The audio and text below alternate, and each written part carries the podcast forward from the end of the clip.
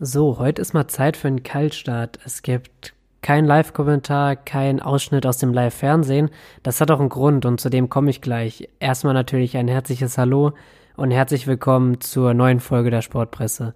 Ich bin immer noch der Johannes und ich freue mich auch dieses Mal riesig, dass ihr eingeschaltet habt. Genauso wie ich mich über all diejenigen freue, die die ersten beiden Folgen angehört haben. Die letzte, die vor zwei Wochen online kam mit Michael Leopold.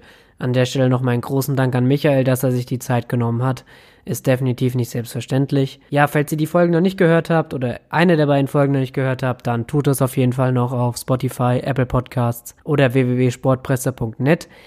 Und damit kommen wir auch zum Grund, warum ihr jetzt noch keine coole Sequenz oder sonst irgendwas gehört habt, denn wir fokussieren uns heute nicht aufs Radio, nicht aufs Live-Fernsehen, sondern ja, beschäftigen uns mit der schreibenden Zunft. Vor allen Dingen aber beschäftigen wir uns mit Boulevardmedien und da fällt ein Boulevardmedium natürlich direkt auf, die Bildzeitung.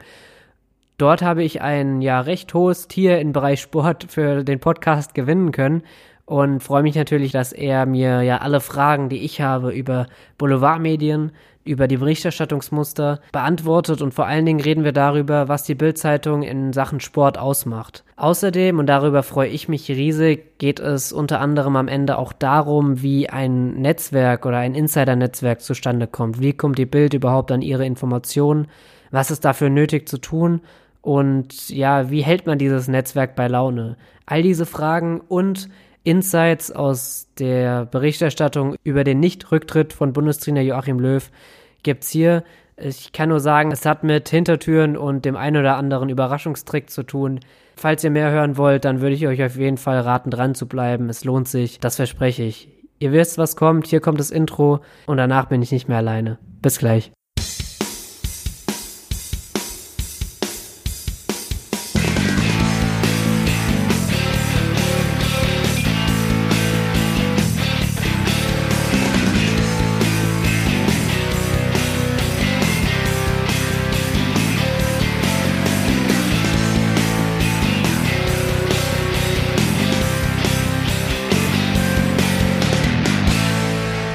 Da bin ich wieder und zum Glück, wie auch in den anderen Folgen, jetzt wieder nicht alleine und äh, ich freue mich über meinen heutigen Gast. Hallo Marc Schmidt. Hallo Janis, grüß dich.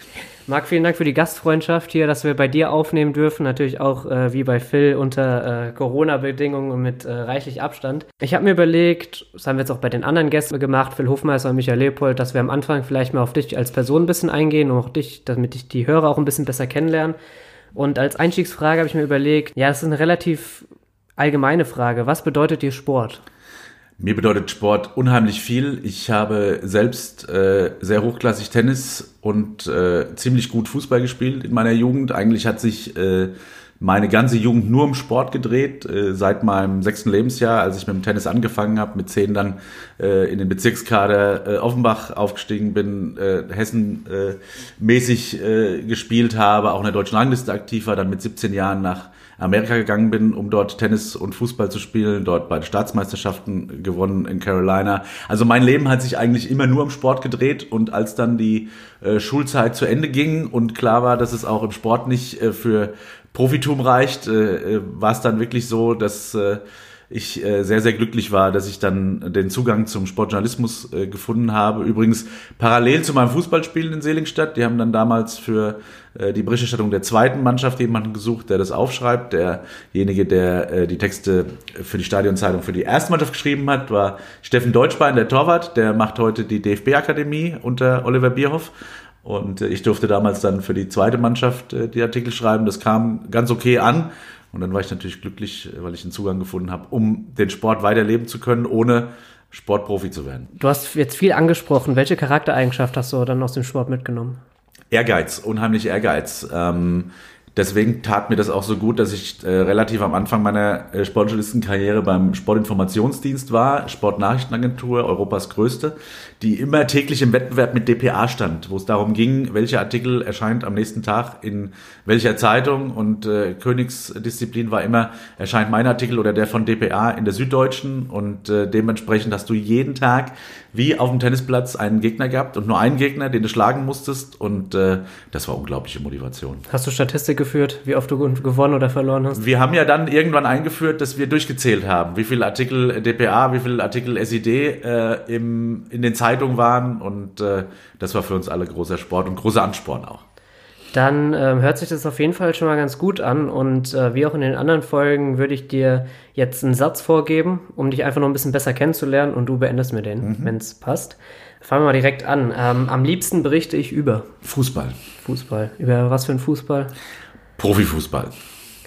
Zu dieser Person schaue ich auf. Ich habe eigentlich äh, äh, zu all denen aufgeschaut, die mir für mein Berufsleben unheimlich viel mitgegeben haben. Das waren zum Beispiel äh, Leute beim Sportinformationsdienst wie Rainer Kalb, der tief in der Sportpolitik war und mir äh, die Wege zu FIFA und UEFA geebnet hat. Das war Ralf Duri, der Fußballchef vom SID, der an mich geglaubt hat, als die Olympiakollegin äh, im gleichen Laden noch nicht so an mich geglaubt hat. Ja, und natürlich äh, dann äh, ab meiner Zeit bei Bild, und auf den schaue ich auch heute noch auf, ist Walter Straten, weil keiner arbeitet wie Walter Straten. Die Reaktion meiner Familie und Freunde, als ich zur Bildzeitung kam. Ähm, stolz, ganz großer Stolz, weil das ähm, der Ferrari äh, beziehungsweise der FC Bayern äh, unter den Arbeitgebern im Sportjournalismus ist. Dieses Klischee über die Bild will ich heute aus der Welt schaffen. Dass wir einfach nur aus der Hose heraus berichten und äh, da keine Tiefe hätten und äh, Dinge nicht stimmen würden. Marc, ich freue mich sehr, dass du da bist und dass du dich für mich Zeit genommen hast. Sehr gerne. Da machen wir doch auch mal direkt weiter. Ähm, du hast eben schon so ein bisschen deinen Berufsweg angesprochen, Sportinformationsdienst. Ähm, erklär uns mal, was deine jetzige Tätigkeit ist und was du genau machst. Ich bin seit äh, gut anderthalb Jahren äh, Sportchef bei Bild Südwest. Das heißt, ich bin verantwortlich für die drei Ausgaben, die im Südwesten erscheinen. Das ist einmal die äh, Bild Frankfurt Rhein-Main-Ausgabe mit äh, fast 100.000 Exemplaren, die wir jeden Tag verkaufen. Dazu kommen ähm, die Bild Rhein-Neckar-Ausgabe, äh, etwas kleiner, die rund um Heidelberg erscheint, wo dann äh, TSG Hoffenheim unser äh, wichtigster ähm, Verein ist. Und dann äh, auch sehr interessante Ausgabe, die im Saarland, eine sehr potente Ausgabe, äh, die auch immer wieder gute Anzeigenkunden zieht und äh, der FC Saarbrücken unglaublich Spaß macht. Ein Fußballverein, der für die eine Bedeutung hat wie für uns hier im Rhein-Main-Gebiet Eintracht Frankfurt. Also extrem, extreme Bedeutung hat. Und äh, das ist eben nicht nur auf den Printbereich beschränkt, sondern mittlerweile logisch online und eben auch TV wenn man dir dann vor 15 Jahren gesagt hätte, ähm, dass du, ja, dass du irgendwann mal eine ja, recht hohe Position bei der Bildzeitung hast, ist das was, was du, auf was du hingearbeitet hast, oder? Ich eigentlich nicht, aber meine Kollegen beim SED waren immer der festen Überzeugung, dass ich genau diesen Weg einschlage. Das war lustig. Ich habe das, ich habe das gar nicht so gesehen, aber die Leute, die erfahrener und älter waren, sagten, also wenn du nicht irgendwann bei der Bild in einer gewissen Position landest, dann würden wir uns sehr wundern. Wie kamen Sie darauf? Der Mut, glaube ich, den ich schon mit jungen Jahren hatte, auf Protagonisten zuzugehen. Ähm, ich habe mal, ich weiß noch, da war ich noch sehr jung, da habe ich mal, als Friedhelm Funkel Trainer bei Eintracht war, äh, einen Kommentar geschrieben, Fußball statt Funkel, ähm, weil mir das nie gefallen hat, wie Eintracht da Fußball gespielt hat. Und ich habe mich halt nie irgendwie ähm, ja, ich habe nie irgendwie Probleme gehabt, auf, auf Leute zuzugehen, Leute kritisch zu betrachten. Ähm, mit Leuten auch ins, ins direkte Duell zu gehen sozusagen. Das, äh, ich habe dann relativ dickes Fell mit relativ jungen Jahren gehabt. Ich glaube, das war so einer der Aspekte. In was für einer Situation hat sich das mal so mit am meisten bemerkbar gemacht? Zum Beispiel, äh, als ich äh, mit Willi Reimann, als Willi Reimann Trainer von Eintracht Frankfurt war, und ähm, er, nachdem ich ihm eine Frage in der Pressekonferenz gestellt hat, ich glaube, das war ein Zweitligaspiel gegen Trier, äh, der Eintracht, ähm, er ähm, die Rückfrage stellte, ähm, nachdem ich äh, etwas kritisch äh, ihm gegenübergetreten war, ähm, wie lange äh, ich denn überhaupt schon äh, in der Bundesliga aktiv wäre. Und äh, meine Antwort dann blitzschnell wie aus der Pistole geschossen kam, ich werde, glaube ich, noch mehr Bundesligaspiele machen als Sie. Und äh, ja, das waren dann halt solche Sachen. Das wurde damals auch vom Kollegen Roland Palmert, der, der heute immer noch Eintracht Frankfurt bei uns betreut, als Interview abgeschrieben, äh, was da in der Pressekonferenz passierte. Und das waren dann schon so kleine, äh, ja, richtungsweisende Erlebnisse, die dann eigentlich mich Richtung Bildzeitung geführt haben, wenn man so sagen will. Ich glaube, im Endeffekt hast du äh, dann recht behalten, oder? Das war tatsächlich so, ja. ähm, hattest du denn irgendwelche Vorbehalte oder Zweifel, als du zur Bildzeitung gekommen bist? Nun ja, man hat schon äh, Respekt, äh, wenn man dorthin geht, weil man natürlich zwar viele Kollegen kennt, und ich habe ja für den Sportinformationsdienst jahrelang die Nationalmannschaft gemacht und wusste da auch, welchen Druck die Kollegen haben, die äh, für Bild die Nationalmannschaft betreuten.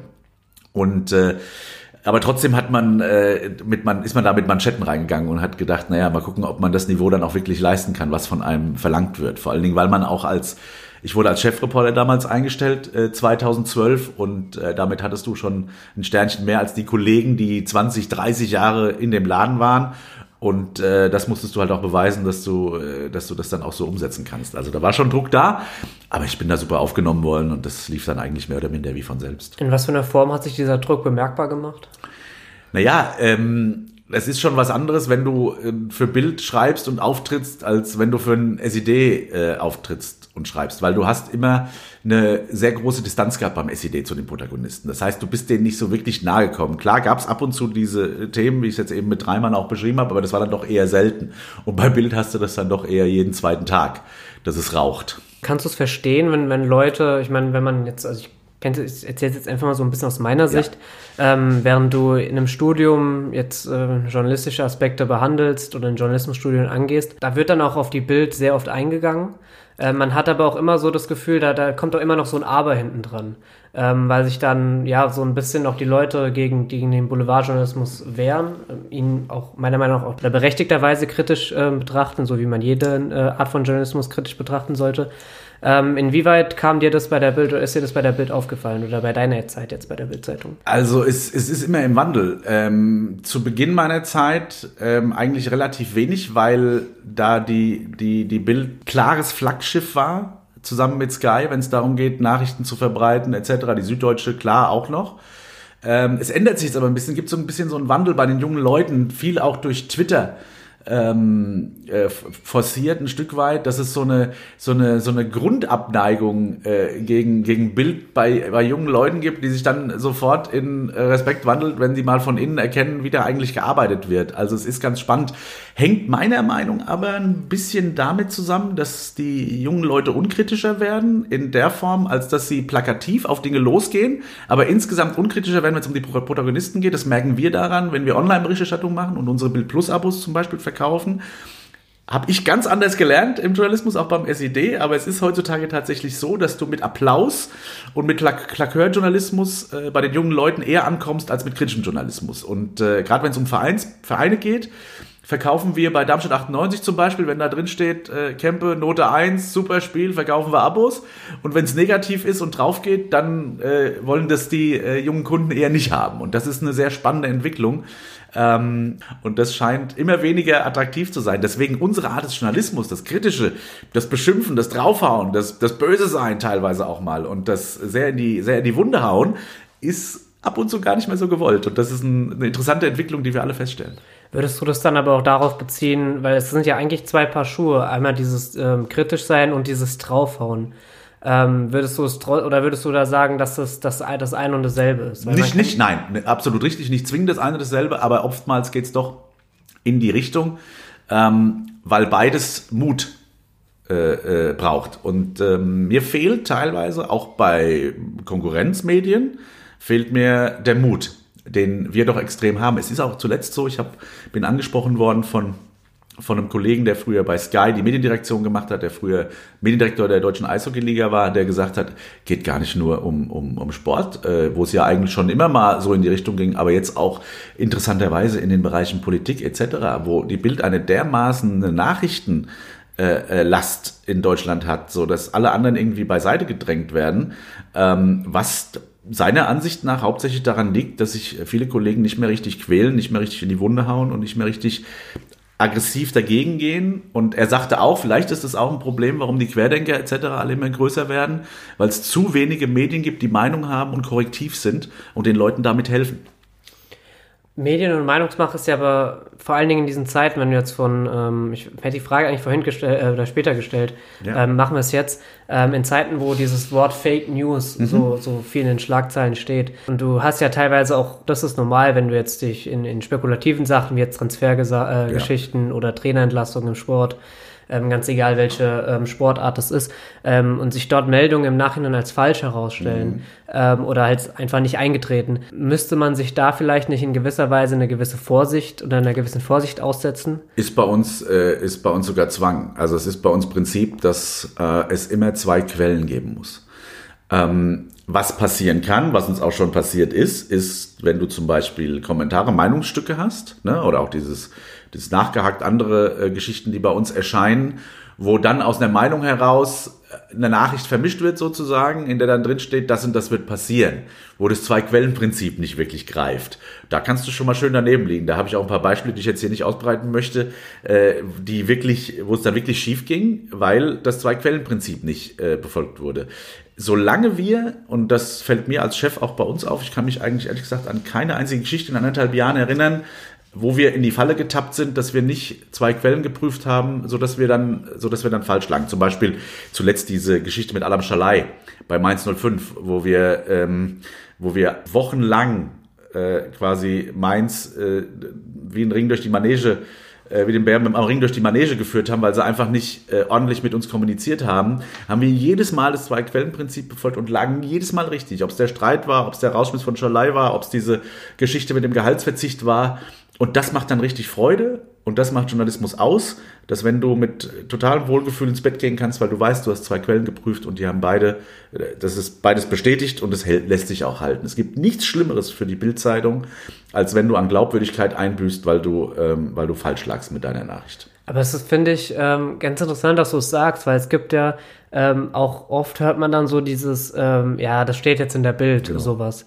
Ähm, weil es sich ja dann auch teilweise so, so ein Denken verfestigt hat, so ist zumindest mein Eindruck, ähm, dass das auch öfter mal nicht stimmt, was da drin steht. Ähm, wie erklärst du dir das dann?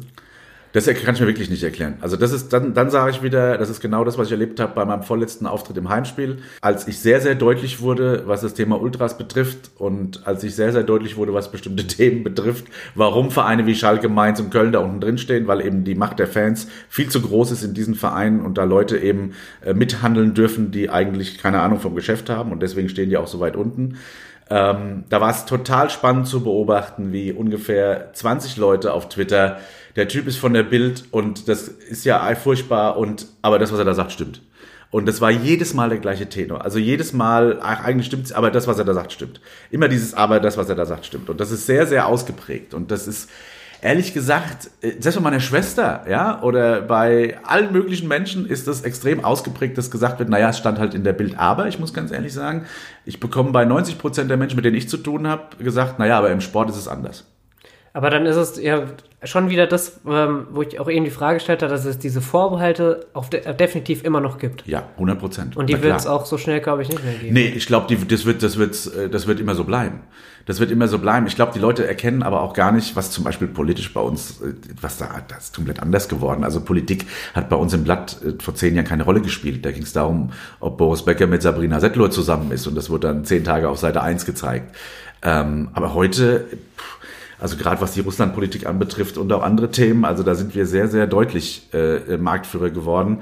Äh, erlauben uns aber in dem Bereich immer noch Fehltritte, äh, wenn es um äh, das Thema geht, wie man Fotos besorgt äh, von äh, Leuten, die bestimmte Schicksalsschläge erlitten haben, welche Menschen man in der Zeitung zeigt, etc. Also außerhalb des Sports passieren uns immer noch Sachen, die uns dann ab und zu nicht gut tun. Äh, da sage ich aber auch, ja, wenn von 100 Geschichten zwei daneben gehen, dann erinnert man sich halt an die zwei, die daneben gegangen sind und nicht an die 98, die funktioniert haben.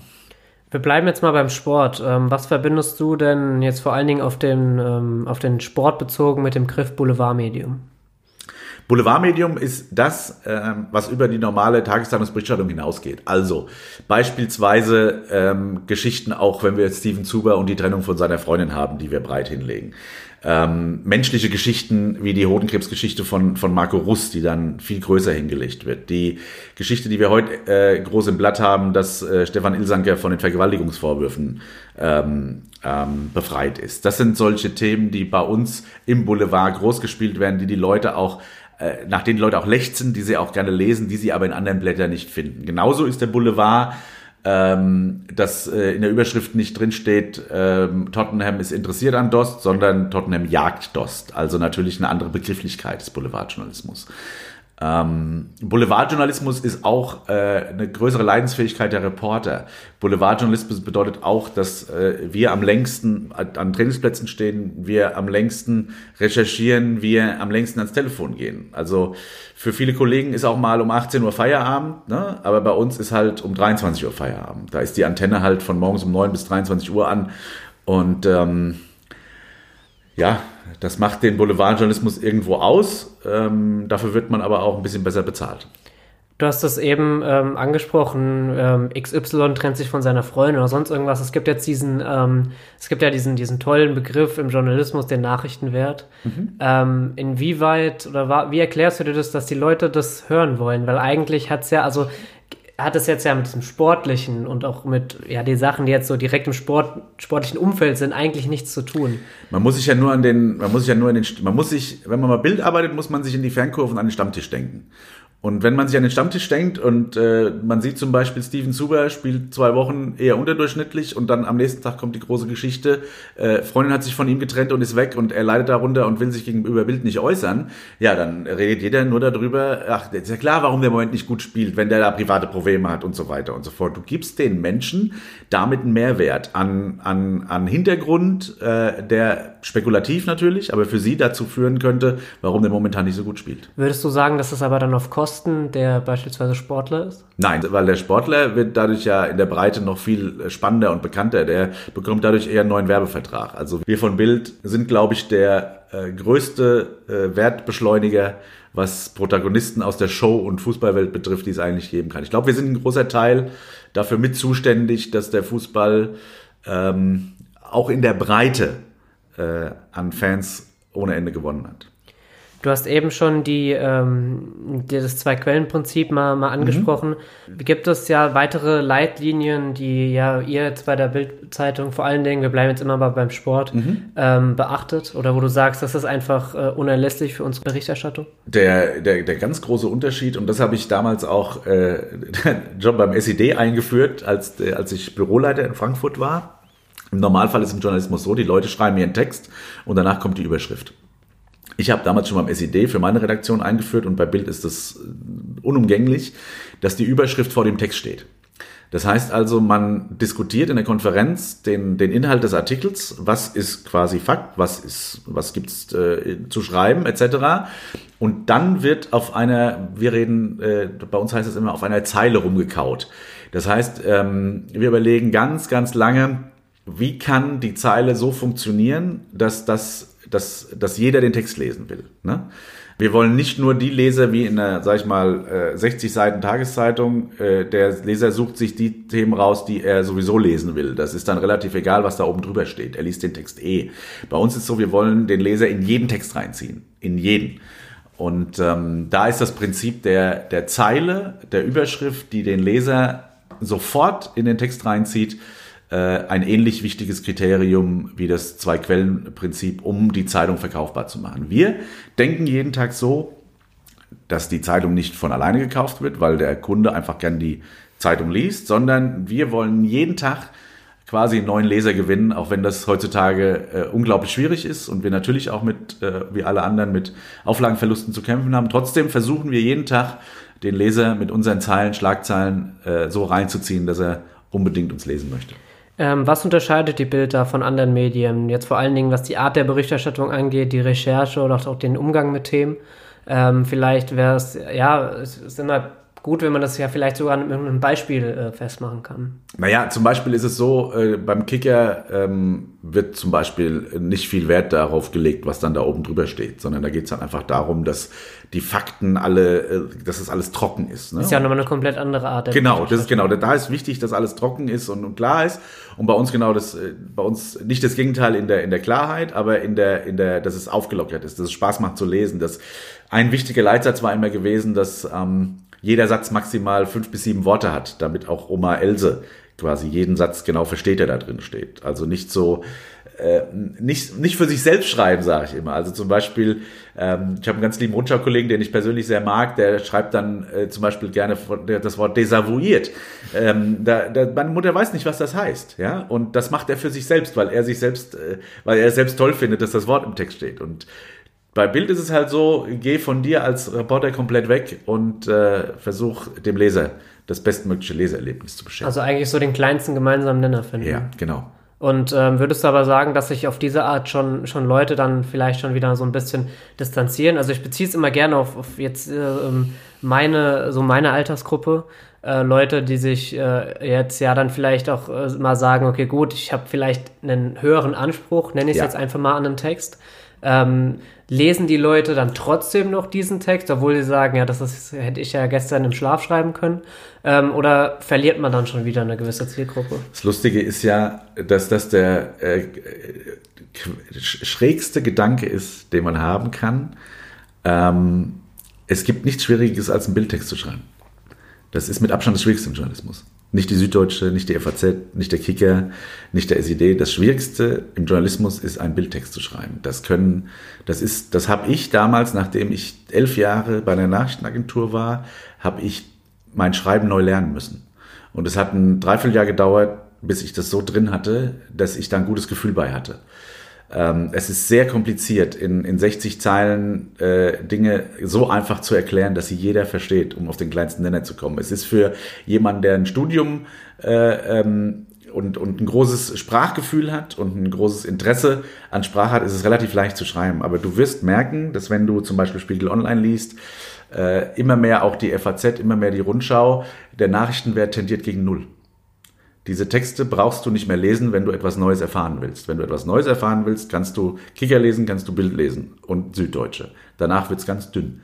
Und das ist so ein bisschen das, was äh, immer weiter weggeht, merke ich, weil die News dann, die wir auch bringen, sowieso in den sozialen Medien verteilt werden, so dass die Leute das wissen, aber dann Interesse daran haben, etwas leicht zu lesen, etwas tiefergehend sozusagen zu lesen, mit auch interessanteren Worten. Ich kann das nachvollziehen, weil ich gerne in jungen Jahren gerne die Süddeutsche gelesen habe. Genau aus den Gründen. Weil ich die Schreibe mochte von Philipp Seldorf zum Beispiel, wie er das so. Nur umso älter du wirst, umso mehr distanzierst du dich davon, weil du willst wissen, was ist. Du willst die Nachricht haben. Du willst Schnelligkeit haben. Der Aufmerksamkeitsspanne von uns allen geht immer weiter weg, weil wir immer mehr verschiedene Medien verfolgen den ganzen Tag. Nicht nur wie früher eine Tageszeitung und ein Videotext, sondern Twitter, Instagram, Facebook, mittlerweile TikTok, dazu die Tageszeitung, Online-Medien, äh, TV-Sender. Das ist Wahnsinn, was äh, auf uns einströmt und was wir quasi an Nachrichten mitbekommen, ohne, das sagten äh, mein Stellvertreter, der ist 31, oft zu mir, ohne dass seine Kumpels überhaupt noch wissen, was die Primärquelle waren. Der sagt zum Beispiel, ganz häufig kommt jemand zu mir, weil der einfach Sport 1 konsumiert und sagt, ich habe bei Sport 1 das und das gelesen. Dann sagt mein Stellvertreter, ja, das ist doch unsere Nachricht.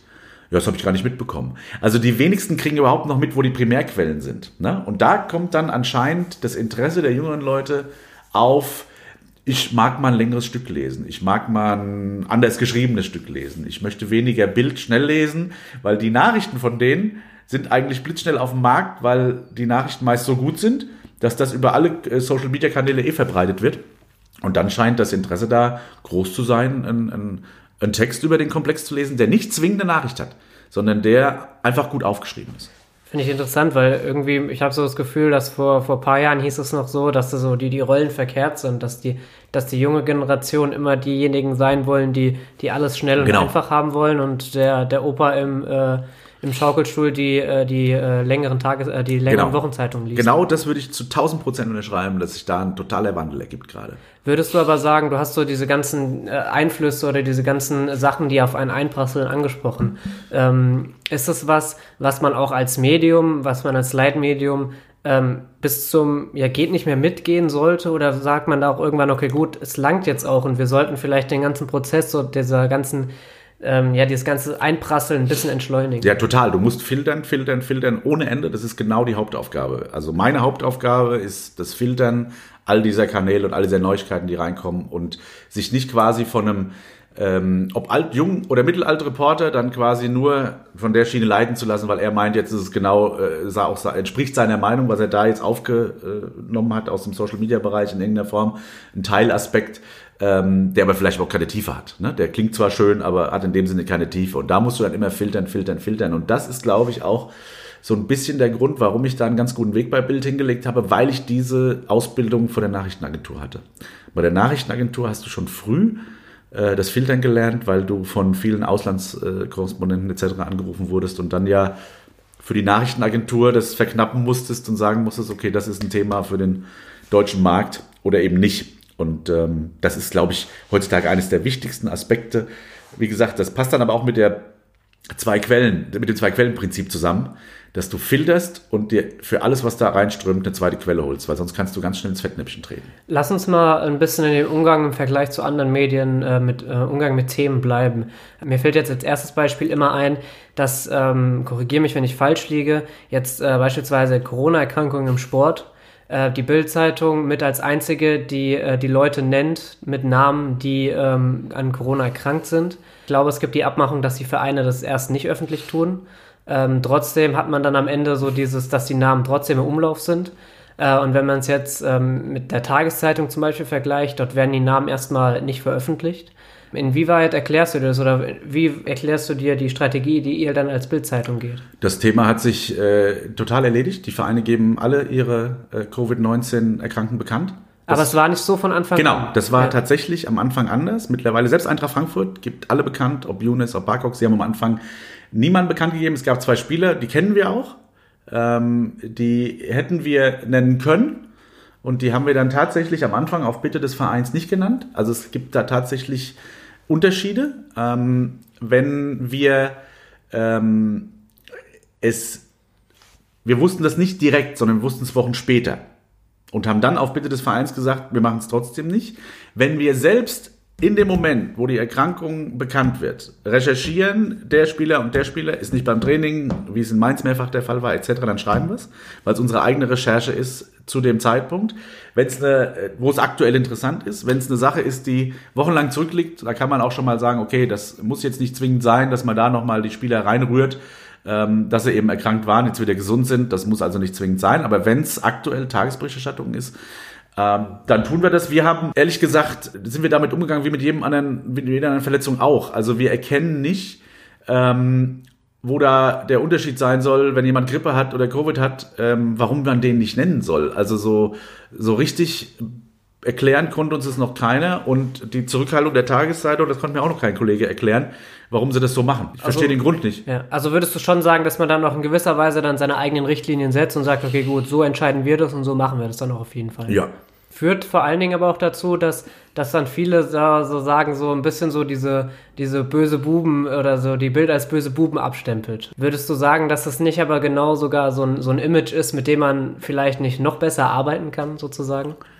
Ist oft der Fall. Es ist oft der Fall, dass der Respekt der Protagonisten so groß ist vor der Welle, die wir in bestimmten Themen lostreten können, dass sie es als sinnvoller erachten, auf uns zuzugehen und mit uns offen umzugehen, als uns alleine die Recherche und den Output zu überlassen, ja.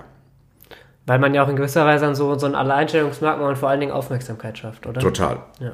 Total. Es ist halt die, die, die, äh, was, was extrem auffällig ist, ist, dass ähm, trotz des immer diverseren Medienmarktes die Wucht, die Bild hat, nie nachgelassen hat. Also auch wenn man weniger, deutlich weniger Zeitungskäufe hat, gestern bekannt gegeben, dass wir jetzt über 500.000 Bild Plus Kunden haben, was eine unglaublich tolle Zahl ist, äh, aber natürlich deutliche Auflagenverluste im Printbereich haben, hat das an der Wucht nie etwas geändert, was ich relativ interessant finde. Du sprichst den Medienmarkt an. Ähm, wie kritisch oder differenziert würdest du sagen, ist dann generell die Sportberichterstattung aktuell? Wir haben ein Riesenproblem, weil viel zu viele äh, Medienhäuser ihre Kollegen aus dem Sport in Kurzarbeit schicken mussten, ähm, weil viel zu viele Kollegen äh, aus dem Homeoffice arbeiten müssen, was äh, insbesondere im Sportjournalismus ähm, nicht zu mehr Produktivität und zu besseren Geschichten führt. Weil du nicht mehr nah genug dran bist. So ist es. Und deswegen haben wir auch, ähm, also wir sind gefühlt mit die einzigen, die genau das Gleiche tun, was sie vor Covid auch gemacht haben. Wir gehen weiter auf Termine, wir reisen weiter ähm, mit zu den Champions League Spielen. Wenn ich zum Beispiel sehe, äh, Auswärtsspiele Eintracht Frankfurt sind wir, oder überhaupt alle unsere Hoffenheim, äh, Mainz, unsere Bundesligisten sind wir aktuell in aller Regelmäßigkeit der einzige Auswärtsreporter. So dass die anderen Kollegen sowohl aus, aus dem Grund, dass sie es selbst nicht wollen, als auch die Tatsache, dass die Verlage da ihre Reisekosten sparen jetzt im Moment, weil sie äh, Riesenprobleme finanziell haben. Ähm, und das ist brutal. Also da machen sie es uns relativ einfach mit, weil wir weiter halt vorweggehen und sagen, wir fahren dahin und wir fliegen auch nach Madrid mit Bayern und wir fliegen auch nach Lissabon zum Champions League äh, Turnier. Ähm, da überlassen uns relativ viele Medien momentan den Markt, auch was die nahen Kontakte betrifft. Wenn man sich erinnert, wie es lief nach dem Lockdown, nachdem die Bundesliga aufgehört hat, äh, in welchem Medium Rummenige, Seifert, Watzke äh, ständig gesprochen haben, äh, um daran zu arbeiten, dass der Fußball weitergeht und wieder losgeht, das war ausschließlich bei uns. Wie ist es aber möglich, diesen Kontakt noch aufrecht zu erhalten? Weil du hast ja diesen, diesen direkten Austausch hast du ja gar nicht mehr mit. Doch, wir konnten also schon ab Mai äh, bei Eintracht wieder alle Präsenzpressekonferenzen besuchen. Wir haben Interviews Präsenz geführt. Das war jetzt nur die letzten drei Wochen, also seit November wieder so, dass man das via Zoom gemacht hat. Aber wir haben ich habe hier eine wunderbare Stunde mit, mit Adi Hütter. Äh, letzt, vor zwei Wochen äh, haben wir über Zoom ein Interview geführt. Das war wie wenn der neben dir sitzt. Also das war in aller Offenheit, das war traumhaft, das war super. Wenn das mal über einen bestimmten Zeitraum so ist, ne, über vier Wochen, dass man die Person dann nicht persönlich im Gespräch sieht, sondern nur über Zoom, dann ist das kein Problem. Wenn das jetzt aber wie bei vielen anderen Kollegen so ist seit, seit März, dann verlieren die natürlich total den Draht äh, zu, zu Spielern, zu Protagonisten etc. Man kann Abstand halten, man kann Masken tragen. Ich sehe keinen Grund, warum man sich da so maximal von allen wegbewegen muss. Im ersten Interview, das ich mit der Sportpresse geführt habe, mit dem Kollegen Markus Bark, der unter anderem für die Sportschau mhm. und, den, und den Spiegel schreibt, ja. ein Interview geführt. Ähm, den Link findet ihr dann auch in den Show Notes. Und der ist vor allen Dingen darauf eingegangen, dass er einen Trend sieht, dass Vereine, Sportler jetzt auch gar nicht mal im Fußball, nur im Fußball, vor allen Dingen aber im Fußball, dass es dort sowas wie, wie eigenes Club-TV und so weiter immer die, die äh, Überhand nimmt. Und er sagt, dass das mit dem aktuellen Trend und mit der aktuellen Geschwindigkeit dass es auch, ähm, dass es so stetig ansteigt, dass du, dass da gar kein Gleichgewicht mehr herrscht zwischen der kritischen Berichterstattung und eigener Berichterstattung. Ähm, und ja, den, den Sportmedien da in gewisser Weise halt auch ja jetzt nicht so eine rosige Zukunft vorausgesagt hat. Wie würdest du das aktuell sehen? Das ist ein interessanter Ansatz, den ich für uns überhaupt nicht sehe. Wir haben da letztens schon mal drüber gesprochen, als es um Eintracht TV ging, wo es auch kritische Stimmen von Kollegen gab, kleinere Tageszeitungen. Die Probleme sehen wir bei Bild überhaupt nicht. Die können gerne ihr Club TV machen, Club Podcasts. Die spielen in unserer, also weder Eintracht TV noch die Podcasts spielen in unserer Bestattung irgendeine Rolle. Wir machen jeden Tag eigenen Content. Ähm, es ist tatsächlich so, dass die Kollegen, und das ist, ist überhaupt nicht lästernd gemeint, sondern es ist tatsächlich so, dass äh, durch die Kurzarbeit, durch die Distanz, äh, viele Kollegen das nehmen, was, also Eintracht hat jetzt zum Beispiel letztens ein, ein, ein Training gestreamt. Und äh, vor zwei Tagen, das können sich die Kollegen dann angucken, und dann stehen mitten im Training steht Bruno Hübner da, ne? oder der Jan Zimmermann, der, der Torwarttrainer. Und die geben dann Club TV Interviews und das ist tatsächlich das Einzige, was am nächsten Tag in der Tageszeitung abgebildet wird. Und da hat Markus vollkommen recht. Das ist der Tod des, des Sportjournalismus. Das liegt aber nicht am Club TV und nicht an den Vereinen, äh, das liegt an den Reportern der, der Tageszeitung und an den Leuten und wie die anderen arbeiten. Ähm, wenn man quasi nicht selbst Kontakte, Netzwerke hat, wenn man nicht die Leute anrufen kann, wenn man nicht direkt irgendwelche eigenen Geschichten machen kann und nur darauf angewiesen ist, was der Verein einem hinlegt, ja, dann hat man natürlich ein großes Problem. Und das Gleiche gilt ja dafür, dass der Verein dann eben nicht mehr die Einzelinterviewtermine möglich macht für die Tageszeitung, sondern merkt, es reicht ja, wenn ich den allen einen dann vor die Kamera stelle und dann sind die alle glücklich und wehren sich nicht und schreiben das alle ab. Und dann hast du natürlich einen Schweinebericht in der Tageszeitung, den will keiner lesen, dass wir einen, einen Aufmacher, eine, eine Hauptgeschichte von einer Medienrunde machen, die Eintracht Frankfurt dahin legt. Das gibt's nicht.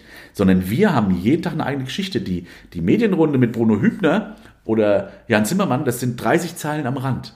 Das ist aber niemals die Hauptgeschichte. Niemals. Das kann nicht der Anspruch sein, dass das, was die Leute mittags bei Eintracht TV sehen, am nächsten Tag in der Tageszeitung abgebildet sehen. Das ist für mich unterster Journalismus und da gebe ich ihm recht, wenn die, wenn die, also das hat aber, da gebe ich ihm Unrecht, weil es mit dem Verein nichts zu tun hat, dass die das anbieten, das müssen die für den internationalen Markt machen, weil die damit Geld verdienen. Das ist wichtig, dass die Medienerlöse über den Weg erzielen.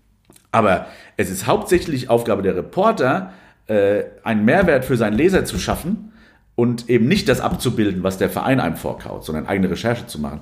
Aber es ist ja teilweise nicht so, dass es freiwillig gemacht wird. Dass die kleineren Tageszeitungen jetzt sagen, okay, gut, wir, wir machen das jetzt so, weil wir, weil wir nur alle faul sind. Sondern es ist ja vor allen Dingen, du, du, sprichst die fehlenden Kapazitäten an, die vor allen Dingen jetzt durch die Corona-Pandemie ähm, ausgelöst wurden. Und wenn sich dort dann einmal angenommen, wir hoffen alle, dass es so schnell wie möglich ist, die, diese Kapazitäten können dann hochgefahren werden. Und jetzt hast du eben angesprochen, gut, die Vereine merken, okay, gut, die können wir damit ab, äh, abfrühstücken. Genau. Aber dann steht doch ihnen trotzdem dieses Recht zu, dass diese, dass diese Termine weiter einzeln wahrgenommen werden können. Naja gut, du musst darum kämpfen. Wir kämpfen da jede Woche drum. Wir hängen Inwieweit? Den, jeden Sonntag nach dem Spiel werden die Pressesprecher von zwei Seiten bearbeitet Einmal von mir als Chef und einmal von den Reportern. Welche Interviews sind diese Woche möglich? Ich kümmere mich dann um Bobic, Hübner, Hütter, um diese Themen sozusagen und die Reporter um die Spieler. Und da wird dann, wir brauchen den, wir brauchen, können wir den kriegen, können wir den. Wir hatten jetzt diese Woche vier Anfragen liegen, seit Sonntag, und haben ein Interview bekommen, äh, das war dann G plus So. Wir wollten eigentlich drei, also G plus So war Nummer vier in der Liste und wir hätten gern drei andere lieber gehabt. Aber da musst du halt kämpfen, musst halt auf die Zähne beißen, musst sagen, okay, dann haben wir diese Woche jetzt Jibble So, dafür hatten wir vor zwei Wochen zwei Teile Adi Hütter und, ne, also da musst du auch mal ab und zu geben, aber du musst drum kämpfen. Und ich bin mir sicher, dass wenn die Tageszeitungen drum kämpfen, dass die dann auch ihre Termine bekommen. Ich habe oftmals den Eindruck, ähm, dass da kein Interesse besteht, zu einem Präsenztermin zu fahren und ein Interview mit einem eins zu eins zu führen oder äh, bei vielen habe ich auch immer den Zweifel, haben die die technischen Möglichkeiten zu zoomen. Also da gibt es also ganz viele Situationen, ähm, wo ich dann äh, nicht unbedingt den Eindruck habe, dass die alles dafür tun. Ähm, man kann es auch anders machen. Du musst auch nicht zwingend einen Termin bekommen. Du kannst auch mit den Spielern im Off sprechen, ohne dass du ein Zitat kriegst. Das machen wir ja auch ständig. Und hast eine Geschichte aber. Ja, ohne dass ein Zitat drin steht. Aber die Geschichte stimmt, weil du mit einem Spieler gesprochen hast, der sagt dir im Hintergrund dies oder das. Und äh, dann hast du auch einen eigenen Zugang. Also du hast ganz viele Möglichkeiten, dir einen eigenen Zugang zu verschaffen. Ich habe nicht den Eindruck, dass darum gekämpft wird. Wenn du jetzt aber einfach so im offenen Spieler sprichst, ist es dann nicht so, dass du, du brauchst, also wenn du dann beim Zwei-Quellen-Prinzip bleibst oder sagst du dann einfach, okay, gut, die, diese Quelle ist, ist so direkt, das hauen wir dann einfach so raus. Nein, musst du trotzdem weiter auch dann nochmal über den Verein gehen. Du machst das nicht mehr heutzutage, dass du mit jemandem sprichst, du sagst dem dann nicht unbedingt dem Verein, mit wem du gesprochen hast. Du sagst, du hast die und die Info. Ne? Aber ähm, es ist immer wichtig, dass du den Verein mit ins Boot holst bei den brisanten Themen. Das ist auch bei Ilsanker jetzt zum Beispiel so gewesen, dass die wissen, auf was sie vorbereitet sind, damit sie nicht auf, auf dem falschen Fuß erwischt werden, hinterrücks, weil die Zeiten sind vorbei, dass du da irgendwie die Vereine äh, ausspielen musst, ne? sondern du kannst die mit ins Boot holen, kannst sagen, wir haben die, die, die exklusive Nachricht. Eine Formulierung ist da immer, fangen wir uns da an Dementi. Das ist das auch, der Weg des Zwei. Dann sagen die Kollegen, also ganz im Ernst, das können wir euch gar nicht dementieren, weil ist halt so. Hm. Ne? Und dann weißt du, das ist eine klare Zwei-Quellen-Prinzip, du kriegst keine, keine, keine Gegendarstellung oder ein Dementi reingekloppt und gut ist. Ich finde schon, dass es Vereine gibt, die das für sich nutzen. Hoffenheim habe ich das jetzt letztens erlebt, dass die, glaube ich, sogar da Bock drauf haben, dass irgendwann nur noch Leute irgendwie vom, Fernseh, vom PC sitzen und irgendwie Fragen stellen. Ne? Es gibt schon Vereine, wo ich da als Reporter Bedenken hätte, ja, also auch als Bildreporter Bedenken hätte, aber selbst da, sage ich dir ganz ehrlich, Johannes, selbst da geben wir dann immer den Umweg und über den Umweg kriegen wir die besten Geschichten. Ähm, wir kriegen eigentlich äh, nicht wirklich die besten Geschichten auch über 1 zu 1 Interviews, weil da teilweise so viel redigiert wird und so viel autorisiert wird, dass das für den normalen Fußballfan fast nicht mehr lesbar ist. Auf diesen Umweg gehen wir gleich mal ein bisschen, ein bisschen näher ein. Du hast eben angesprochen, dass mit, ähm, ja, dass die, die Bild, du hast diese vier Anfragen äh, rausge ähm, angesprochen, die ich an Eintracht Frankfurt rausgeschickt habe. Ich nenne es jetzt einfach mal so als Unruhestifter da ist, um halt immer wieder da ist, okay, gut, wir brauchen das und das und das, um halt auch einfach immer im Fokus und im äh, Gesprächsthemen. Und auch immer vor Ort vor allem. Genau. Ne? Wir sind halt immer da. Wir sind bei den Auswärtsspielen da, wir sind bei den Heimspielen da, wir gehen zu den Pressekonferenzen hin. Es ist halt häufig der Fall, dass wir da die einzigen Kollegen sind und die anderen kommen dann teilweise nicht. Und da darf man sich halt auch nicht beschweren, wenn die Bild am Ende besser bedient wird. Okay, gebe ich recht, keine Kurzarbeit bei uns, wirtschaftlich alles top. Äh, drei Reporter, die sich nur um Eintracht Frankfurt kümmern. Ist ein Luxus, den kaum jemand aufbringt. Verstehe ich. Verstehe ich. Die Argumentation verstehe ich. Der Kicker hat auch zwei Leute. Ne? Ähm, aber das Argument verstehe ich, dass wir natürlich auch äh, so viel Druck aufbauen und so viel Anfragen rausfeuern und weil drei plus ich bin ja auch noch eigentlich der, der sich um Eintracht kümmert, sind eigentlich vier Leute, die die ständig beasen und ich verstehe auch Kollegen, wenn die alleine sich um den Verein kümmern, auf Kurzarbeit sind etc., dass die dann irgendwann keinen Bock haben, äh, den alle zwei Tage auf den Senkel zu gehen für, ein, für ein Einzelinterview. Wie wichtig ist es dann dabei, dieses, diese Alleinstellung ähm, oder diese Unabhängigkeit immer zu, zu bewahren? Ich kann mich erinnern, du, das war in einem Auftritt im, im Heimspiel, wo du gesagt hast, ähm, auf diese Taskforce Fußball angesprochen. Das ist was, wo sich die Bildzeitung nicht beteiligen will. Ja. Ähm, weil da habe ich ein Argument vergessen. Da habe ich ein Argument vergessen, was kannst das, Wichtigste, ja, was das Wichtigste war. Das wichtigste Argument, warum Sky und wir nicht dabei sind, ist, weil wir äh, Medienpartner der deutschen Fußballliga sind, indem wir äh, TV-Rechte an der Bundesliga haben. Ähm, das macht keinen Sinn, in eine völlig unabhängige äh, Konstellation zu gehen, ne, wo nur Leute drin sitzen, die keinerlei geschäftliche Verbindung zur DFL haben.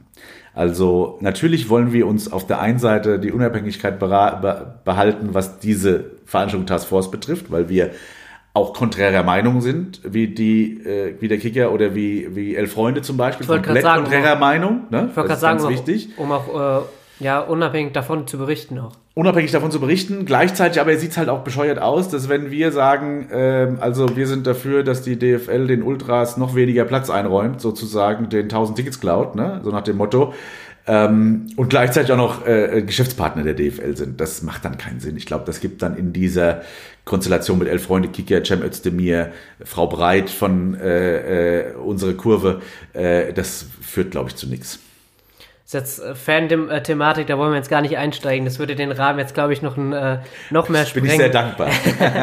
Gut, ähm, da verzichte ich jetzt mal auf die kritischen Nachfragen.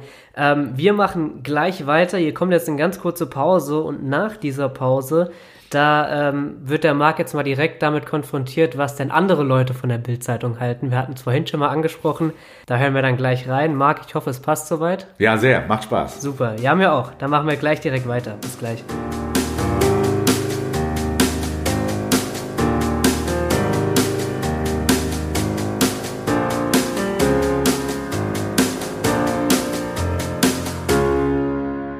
So, wir sind wieder zurück, Pause rum und ähm, ich habe es eben ja schon mal angesprochen. Der Marc wird jetzt damit konfrontiert, ja, was andere Leute von der Bildzeitung halten.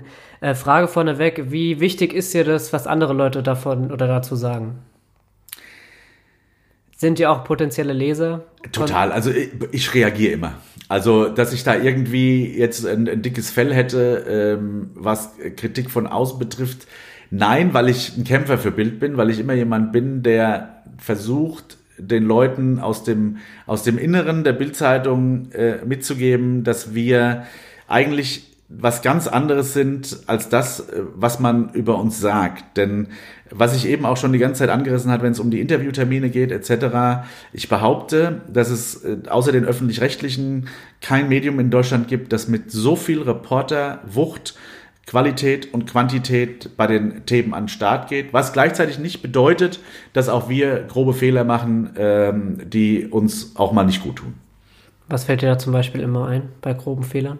Naja, das also, wenn wir zum Beispiel ähm, mit Dingen an den Start gehen, ähm, die dann einfach nicht eintreffen. Also das tut Glaubwürdigkeit ist das Wichtigste für die Bildzeitung, weil wir so kritisch gesehen werden, müssen unsere Geschichten stimmen. Und wenn sie nicht stimmen, werden sie uns links und rechts um die Ohren gehauen. Ich habe bei mir im, im Bekanntenkreis mal, mal gefragt, auch alle sehr sportbegeisterte Menschen, was sie von der Sportberichterstattung der Bild halten und was sie damit verbinden.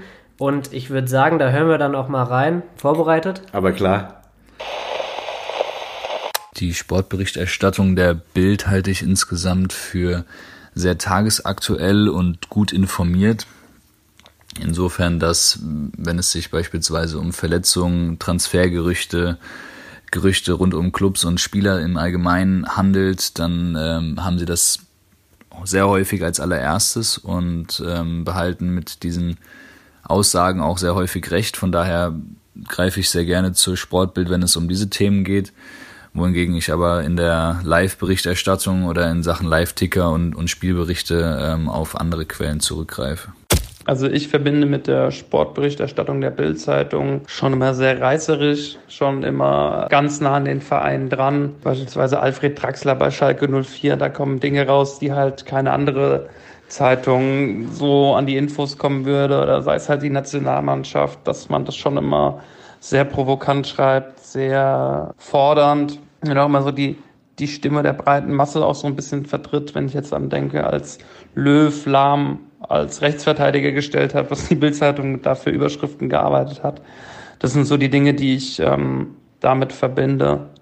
Der Sportteil der Bild-Zeitung hatte für mich immer einen ganz besonderen Wert ähm, in meiner Kindheit. Und zwar speziell, wenn wir mit der Familie in Spanien an der Costa Brava auf dem Campingplatz im, im Sommerurlaub waren, weil das war meistens äh, über die Sommerpause auch von der Bundesliga. Und es war vollkommen klar, wenn du wissen willst, ähm, was gerade in der Bundesliga abgeht, wie die Testspiele laufen und äh, welche Transfers am Laufen sind, dann musste man Bildzeitung lesen, bis dann irgendwann äh, die Riesenschlagzeile kam, Milan Barosch zu Schalke. Und ja, ich konnte das als Zehnjähriger wohl noch nicht so richtig einschätzen, hab auf jeden Fall auf diese Schlagzeile daraufhin gedacht, dass das auf jeden Fall fix ist, dass er zu Schalke wechseln wird. Und da er damals auch eine Riesennummer war, war ich mir auch sicher, dass er mindestens 30 Tore machen wird und die Meisterschaft, die holen wir uns sowieso mit Milan Barosch. Also als ich dann von dem Urlaub wieder zu Hause angekommen war und gesehen habe, dass Milan Barosch immer noch nicht bei Schalke ist und äh, auch auf die Meisterschaft äh, warte ich ja heute noch. Also ähm, habe ich da vielleicht so eine kleine Lehre mitgenommen. Marc, vorbei. Was ist dir da aus den Aussagen hängen geblieben, außer dass äh, der gute Kollege immer noch auf die Meisterschaft von Schalke wartet und Milan Barosch auch nie kam. Eigentlich kann ich überhaupt gar keinem widersprechen. Auch der, der Ansatz mit dem, mit dem, mit dem Live-Ticker bin ich völlig bei ihm. Ähm, ist bei uns noch so ein bisschen so eine Achillesferse. Ähm, da zieht ja der Kicker zum Beispiel unfassbare Klickzahlen raus. Ähm, äh, vor allem durch ihr Wochenende und durch ihre Ticker und durch ihre Ergebnisberichterstattung und so weiter und so fort. Also da würde ich schon sagen, kann man professionalisieren, definitiv. Und man sieht auch, dass es bei vielen Menschen einen, einen, einen hohen Wert hat. Also die Live-Ticker-Berichterstattung, ähm, die für mich eigentlich immer gar keine so eine Rolle gespielt hat, so wirklich. Aber ich weiß, dass das beliebt ist. Ich weiß, dass da viele Leute klicken, machen und tun, so wie früher beim Videotext. Äh, da sind wir auf jeden Fall verbesserungswürdig. Und ich muss sagen, Asche auf mein Haupt, das ist nicht nur mit Milan Barosch passiert, mir ist es dieses Jahr einmal passiert. Ähm, trotz zweier Quellen, ähm, dass ich Danny da Costa schon zu Schalke äh, verkauft habe auf der Seite 1 und der Transfer ist dann noch geplatzt. Ähm, von allen Seiten sollte es passieren. Danny wollte weg, Hütter war froh, dass er weggeht. Ähm, also wäre alles, äh, alles wunderbar, aber ist geplatzt und dann stand ich da äh, ja, und habe das Problem gehabt, dass ich diese Voraussage, die ich sowohl auf Seite 1 als auch im Blatt drin getätigt habe, nicht halten konnte. Da wären wir dann wieder bei dem Punkt, obwohl man dieses Prinzip angewendet hat, dass man dann immer so dasteht wie jemand, der irgendwann mal was behauptet hat. So ist es. Passiert aber auch anderen. Also das ist, ob das Sky ist oder Kicker ist. Aber halt dann wirklich eher nur uns dreien. Also, weil bevor die Rundschau oder die FAZ oder, oder andere Medien dann wirklich ein Transfergerücht schreiben, ähm, ist es entweder acht Quellen sicher oder aber es hat schon mal woanders gestanden und sie haben es ins Ziel geführt. Ähm, da sind wir halt alle drei, also Sky auch, Kicker auch und wir auch mutiger und da kann es auch schon mal passieren, dass wir einen Schritt zu schnell waren. Ich habe mir hier zwei Punkte notiert, die ich sehr interessant fand und ähm, den einen haben wir auf jeden Fall schon immer mal so ein bisschen angerissen. Ähm, da woll, wollen wir aber jetzt vor allen Dingen jetzt mal dazu kommen und das ist das Thema Überschriften. Mhm. Ähm, du hast vorhin gesagt, ähm, bei dir steht die Überschrift, bevor der Rest des Artikels geschrieben wird. Man liest, wenn man sich ja, Überschriften der Bildzeitung anschaut, dann, dann liest man oft, also sieht man ganz viel Ausrufezeichen beispielsweise mhm. Und du hörst oder liest Sachen wie jetzt spricht Person X oder Bild kennt die Hintergründe und mhm. so weiter. Was verbirgt sich hinter diesen, ich nenne es jetzt einfach mal, weil es sind Stilmittel. Das sind Stilmittel, das sind Boulevardstilmittel, mit denen du versuchst, den Leser in den Text zu ziehen. Absolut. Es ist ja auch zum Beispiel so, dass wir ähm, auch im Print mittlerweile schon mal Dinge wagen, die vor 20 Jahren unvorstellbar gewesen wären. Mein Opa, der ist ausgerastet, wenn äh, äh, wir äh, Anglizismen äh, in der Zeitung hatten, ähm, noch zu dem Zeitpunkt, wo ich gar nicht bei Bild war. Ähm, aber heute machen wir schon mal dann, wenn Younes und Barkok äh, nicht spielen, die Zeile New Kids on the Bank. Ne? Einfach auf, aufgrund der Tatsache, weil wir wissen, dass die Leser, die heute 50, 40, 30 sind, die kennen die New Kids on the Block. Die wissen, um was es geht. Ne? Und da trauen wir uns heute schon mehr. Das wäre aber zum Beispiel eine Zeile, die wir online nie machen würden sondern da wird dann die Darumzeile, darum reicht's für Younes und Barkok noch nicht oder die Hintergründe hinter dem äh, Bank aus für Younes und Barkok sozusagen. Also da geht's im Endeffekt immer darum, den Leser ähm, in den Text reinzuziehen. Regel Nummer eins, immer die Namen nennen in der Überschrift, sonst wird sich in der Google-Suche nicht finden. Das ist, das ist online äh, Regel genau, Nummer eins ja. und äh, im Print natürlich nicht so, sondern da hast du dann zum Beispiel den Hoffestar, den Eintrachtstar, äh, auch wenn es vielleicht nur äh, die Nummer 14 im Kader ist.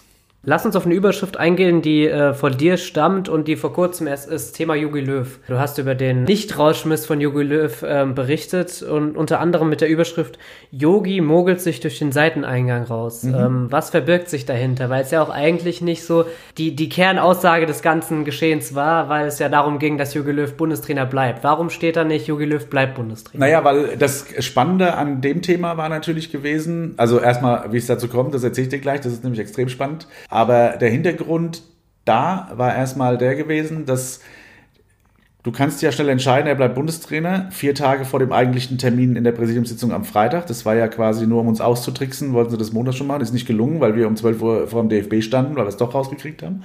Als einziges Medium übrigens, das war wieder so ein Beispiel, äh, ich stand da um 12. Das erste andere Medium, das trotz unserer Live-Berichterstattung vor Ort war, war RTL Hessen um 14 Uhr, zwei Stunden später. Ich erinnere mich an den äh, Heutzer-Skandal vor 17 Jahren. Da waren ähm, 200 Journalisten, drei Wochen am Stück, jeden Tag da. Das waren andere Zeiten, Johannes. Da wurde Journalismus noch richtig gemacht. Heute, auch na gut, dann können wir uns auch Bild im TV angucken, mal schauen, wie das wird. Als ich meinen Aufsager machte um 15.30 Uhr, ähm, nee, Quatsch, war kein Aufsager, sondern war ein Live-Interview für Bild Live haben 15 Kollegen hinten dran gestanden, die dann spät kamen, haben sich erstmal alles angehört, was ich da erzählt habe und haben dann ihre Kameras aufgebaut und haben selbst ihren Aufsage gemacht. Also da erschrecke ich mich teilweise, äh, wie damit umgegangen wird. Und für uns war natürlich nicht die Hauptnachricht, Löw bleibt Bundestrainer, sondern für uns war die Nachricht, sie machen es hinter verschlossenen Türen und keiner der Protagonisten, kein Bierhoff, kein Keller, kein, kein, äh, kein Dr. Koch, kein Peter Peters, kein Bundestrainer Löw stellen sich den fragenden Journalisten nach der Veranstaltung weil nicht wir so viele offene Fragen nur haben, sondern weil alle Fans da draußen, alle Nationalmannschaftsfans, hunderttausende offene Fragen haben. So, und dann war nur die entscheidende Frage, weil er sich eben sich nicht uns stellte, wie ist der denn da eigentlich aus dem DFB raus? Weil wir von Bild haben natürlich einen Fotografen hinter dem DFB, wir haben vor dem DFB, wir haben seitlichen. Wir gehen da mit drei Fotografen, zwei Reportern, wir sind da fünf Leute. Natürlich immer mit dem Anspruch, alle sehen zu wollen, alle sprechen zu wollen. Wo war dieser Löw? Wie haben, haben die den im Bäckerauto da rausgefahren oder wie hat das funktioniert? Dann ging die Recherche los. So, dann waren wir uns sicher, er ist aus der Tiefgarage rausgetrickst worden, weil wir da ein Auto mit schwarzen abgedunkelten Scheiben gesehen haben und äh, dann hat die Recherche noch zweieinhalb Stunden gedauert. Und nach zweieinhalb Stunden habe ich rausbekommen, dass sie ihn hinten beim früheren WMOK über einen Rasenstreifen am Seitenausgang rausgemogelt haben. Ein Auto ist in unsere Richtung gefahren, ein anderes Auto ist abgefahren, so dass wir quasi verwirrt waren. Yogi rein und ab. Was ein Trick vom DFB war, den wir nicht lustig finden, weil sie einfach sich versuchen, vor der Öffentlichkeit zu verstecken. Und deswegen ist unser Thema nicht Bundestrainer bleibt, sondern Yogi mögelt sich durch die Seitentür raus. Finde ich das ganz spannend. Äh, wie, wie ist es dann, wie, wie kann man sich dann so eine Recherche vorstellen? Weil es ja eine, weil es ja eine ist, die mit der man ja bei Sportberichterstattung, da denkt man jetzt gar nicht dran, dass man irgendwann mal solche Recherchen führt. Du bist bei fünf Leuten auf dem Telefon, die in diesen Mauern dieses DFB sitzen und recherchierst so lange, bis du einen hast, der dir verrät, wie er rausgelaufen ist. Ist verrückt und gibt auch viele Sportjournalisten, die wir nicht zur Bild holen könnten, weil sie da keinen Bock drauf haben. Warum verraten diese Leute das dann aber? Netzwerkkontakte, weil sie einen mögen. Okay. Also weil sie einen mögen. Das ist dann wirklich was Persönliches. Das ist was, weil sie dich mögen. Okay. Interessant. Da, da gehen wir gleich auf jeden Fall nochmal drauf ein. Ja, würdest du, würdest du dann aber sagen, dass, dass diese Schlagzeile, Yogi mogelt durch den, durch den Seiteneingang raus, dass es dann, dass das ist, was die Leute, Leute lesen wollen? Ja, das ist ja das, weil sie regen sich alle auf. Sie sind ja alle sauer, weil der äußert sich wieder nicht. Was denn eigentlich mit dem? Warum stellt der sich eigentlich nicht? Warum mogelt der sich schon wieder raus? Der will gar nicht offen mit dem Scheißdreck umgehen. Ja, das ist genau das Problem. Der will nicht offen mit dem 06 umgehen. Der will nicht erklären, was er alles falsch macht. Der will nicht erklären, warum er den dicken Sühle stellt und warum der Flick sagt, der muss, der muss aber erstmal abtrainieren. Läuft man dann aber trotzdem nicht Gefahr, in gewisser Weise unseriös zu klingen? Allein nur wegen der Wortwahl. Äh, Yogi mogelt sich durch den äh, Seiteneingang raus. Ist einfach nur eine Frage, also eine, Absolut. eine kritische Nachfrage. Absolut. Ich kann mir vorstellen, dass es Leute gibt, die das so sehen. Mir begegnen nur diese Leute vielleicht heutzutage kaum noch, ne? Steht keiner hier vor der Tür. Also nee, also es gibt zu wenig Leute, es gibt oder es gibt es gibt wenig Leute. Also ich, vielleicht ist das wirklich auch eine Generationenfrage, mhm. dass bestimmte Formulierungen anders ankommen, ja? Und vielleicht fehlen mir zu viele ähm, also ich habe ein Beispiel. Ich habe einen Kollegen, der ist 23. Wenn der Texte schreibt, dann schreibt der die, dann gehe ich immer zu ihm und sage, warum schwurbelst du denn so rum? Komm klar auf den Punkt. Aber man schwurbelt gerne und versteckt sich gerne in der Formulierung, um keine Angriffsfläche zu bieten. Und ich merke, dass bei den jüngeren Leuten ich härter daran arbeiten muss, dass sie härter schreiben und keine Angst davor haben brauchen, Angriffsfläche zu zu bieten. Mich wundert es dann immer, ich weiß gar nicht, wo das Problem eigentlich, aber die mögen das nicht, wenn sie wegen Formulierung mogeln oder wie auch immer einen, einen, einen Anruf kriegen und dann, warum schreibst du das so?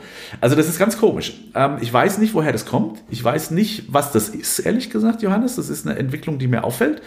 Ähm, ich bin ein Freund der klaren Worte und der klaren Richtung und ich weiß, was am Stammtisch diskutiert wird.